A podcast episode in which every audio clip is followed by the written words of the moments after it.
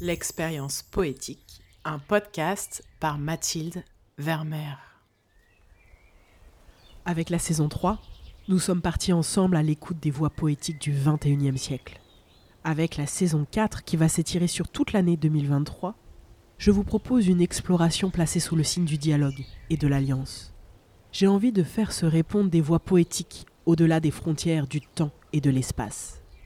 D'un côté, il y a des grandes figures de la poésie du XXe siècle que je n'ai pas encore eu l'occasion de lire dans le podcast, comme Éluard, René Char, Apollinaire, Prévert, Christian Bobin et d'autres hommes dont le nom est resté célèbre.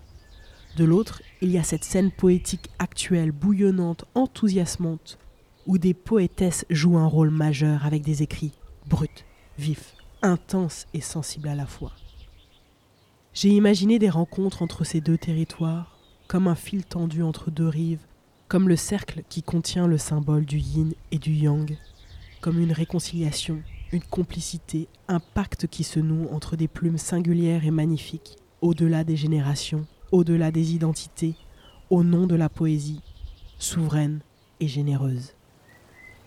Je vous dis rendez-vous la semaine prochaine pour une nouvelle dose de poésie.